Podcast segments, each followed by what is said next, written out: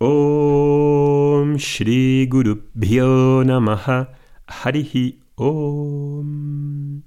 Muy buenos días, Namaste, espero que estéis bien. El audio de hoy se llama Dinero y Espiritualidad. En este audio te voy a mostrar cómo resolver esta dicotomía común en la espiritualidad, la relación entre espiritualidad y riqueza, que crea tantos conflictos con el valor y el significado que le damos al dinero. La religión cristiana católica pues ha dibujado esta mm, dicotomía en la mente de todos nosotros sobre una espiritualidad que parece diametralmente opuesta a las ganancias, al dinero, a las riquezas. En la India, como en otros sitios y en otras civilizaciones, esto no es visto así, afortunadamente, ¿no? Y no hemos por qué aceptar que el dinero sea algo peyorativo. Y es lo que te quiero explicar hoy para que podamos librarnos de esos grilletes caducos e innecesarios que lo único que traen es más miseria. En la tradición cristiana hay varios versos que hablan de esa relación entre espiritualidad y dinero. Hay uno muy conocido, que seguro que has escuchado, que dice, Os aseguro que un rico difícilmente entrará en el reino de los cielos. Os lo repito, es más fácil que un camello entre por el ojo de una aguja que el que un rico entre en el reino de los cielos. Aunque es posible interpretar este verso de formas diferentes, así de forma literal, parece claramente que riqueza y espiritualidad pues no riman. Si eres rico, literalmente no entras en el reino de los cielos. ¿Tenemos que aceptar eso? Pues yo creo que no. A ver, porque en realidad no hay una relación clara entre riqueza y santidad, o entre pobreza y santidad. Hace falta pensar sobre eso. Eso nos llevaría a otro audio de teología, en el que no es el momento de hacer eso, pero si se acepta esa cuestión, no es de extrañar que haya tantas personas que tengan dificultades económicas financieras y que les cueste, por ejemplo, mucho venderse. No saben venderse. Que les cueste mucho poner precios a sus servicios. Que piensen internamente que cobrar es indigno. Que tengan una mala relación con el dinero. Claro, pero esto no viene de la nada, viene de una asunción teológica que está en nuestro ambiente que aunque no seas cristiano, esa herencia cultural está en los cromosomas, en el aire que respiramos. Y entonces, claro, eh, pues vemos que las ganancias, que el dinero, que vender, que los negocios, que cobrar es, es sospechoso, es hasta diría pecado. Si yo tengo eso internalizado, consciente o inconscientemente, probablemente tenga un problema con el dinero. Y de ahí salen muchas opiniones, pues muy mal eh, encauzadas ¿no? entre la espiritualidad y el dinero. Por ejemplo, dentro de, dentro de la escuela tenemos un montón de profesores de yoga, ¿no? que quieren saber más sobre la filosofía del yoga, obviamente, y sobre la cultura védica. Y me han comentado muchas veces que viven mal, que malviven, que van con, con lo justo al mes, ¿no? Y muchas veces es porque no saben colocar los precios y tiran sus precios, regalan las clases, es decir, que regalan su trabajo. Y no solamente los profesores de yoga, también he hablado con psicólogos, con masajistas, y asocian, internamente tienen esta asociación entre riqueza y espiritualidad como algo que está disyuntado. Y no porque la riqueza sea todo, obviamente, porque no lo es, pero es una búsqueda legítima. En el Veda, la búsqueda legítima de la seguridad del dinero, de la riqueza, se llama artha. Y como digo, es legítima, es un purushartha. Totalmente legítima cuando se gana honradamente, según el Dharma, es decir, según lo adecuado, según lo correcto. No soy un monstruo si gano dinero, no soy indigno. ¿Por qué iba a serlo? ¿Tiene el dinero algo ahí en, sí mismo? ¿Tiene algún atributo? ¿Tiene un isótopo de maldad? No. Ciertamente estas construcciones bíblicas me han ayudado a desarrollar esa disyuntura nefasta sobre riqueza y espiritualidad. Bien, la buena noticia es que esto no es así en absoluto en otras tradiciones, como decía, especialmente en la cultura védica. Hace falta tener entonces cierto entendimiento que es lo que quiero explicaros hoy, y creo que puede ser muy enriquecedor para todos. Toda acción tiene un resultado, un efecto. Cuando hago una petición, como por ejemplo una oración a Dios, al universo, en esa petición, sobre todo los que conocéis la India en los templos, cuando vas a un templo a hacer una petición y se lo encargas al sacerdote, en esa petición, si va asociada a un ritual que hace el sacerdote, hay algo que yo tengo que dar, porque lo que recibes es proporcional a lo que das. No hay gratuito. Hay un intercambio de energía, si quieres decirlo así. Por ejemplo, si vas igual a un astrólogo védico, a cambio de recibir una información, das tu dinero. Y lo mismo con un médico ayurveda, lo mismo con un profesor de yoga, un profesor de mantras o un profesor de vedanta. Ese intercambio se llama dakshina. Dakshina. Y así todo lo que existe ahí es un intercambio de energía. Si tú recibes sin dar, si solo recibes, recibes, recibes, recibes, sin dar, estás robando.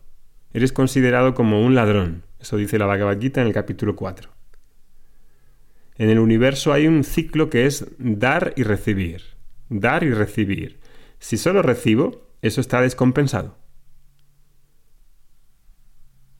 Si vas a una clase y no pagas al profesor, estás robando no al profesor, sino al universo. Hay algo realmente errado en recibir y no dar. Y también hay algo errado si das sin recibir. Hace falta recibir, es un intercambio, esa es la dáxina.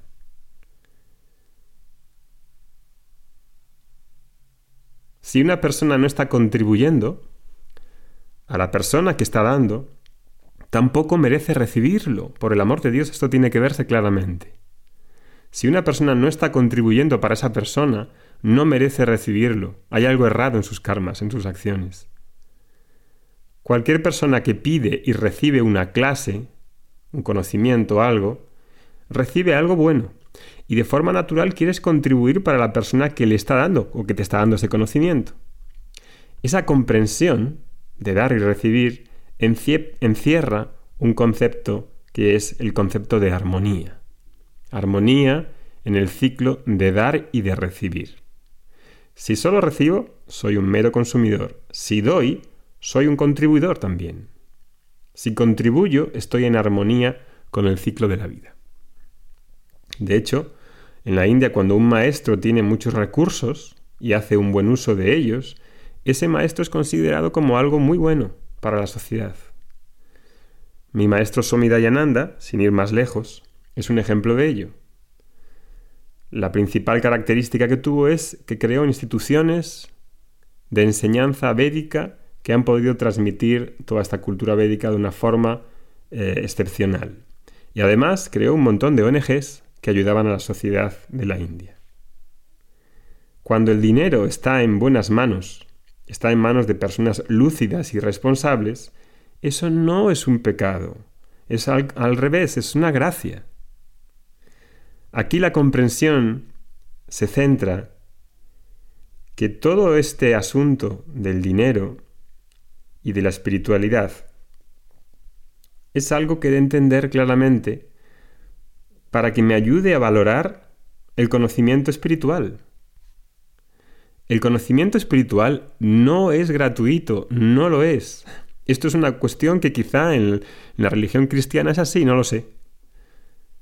Debe de haber una comprensión en el ciclo de dar y recibir y la conexión con el universo. Este conocimiento espiritual es algo que, que, se gana, que has de ganar. Hay un estudio, hay un esfuerzo, hay una preparación, no es un derecho por naturaleza, no señor. Hemos de ganarlo por méritos propios. Como en la universidad. Estudiamos, te esfuerzas, hay notas y lo valoras porque ese estudio trae algo bueno a tu vida, punto. Y esa comprensión es lo que encierra esta palabra llamada dakshina. Para participar he de contribuir. Alguien puede decirme, bueno, en la India no se cobran las clases, hay dakshina. Ok, ¿y cuál es la diferencia? No estás pagando como un cliente, estás retribuyendo por lo que estás recibiendo. Inviertes y pones tu energía para recibir de vuelta. Contribuyes para la vida de esa persona que te da ese conocimiento y colaboras con su misión. Y no cuestionamos si esa persona precisa de ese dinero o no, porque eso es responsabilidad suya y de nadie más.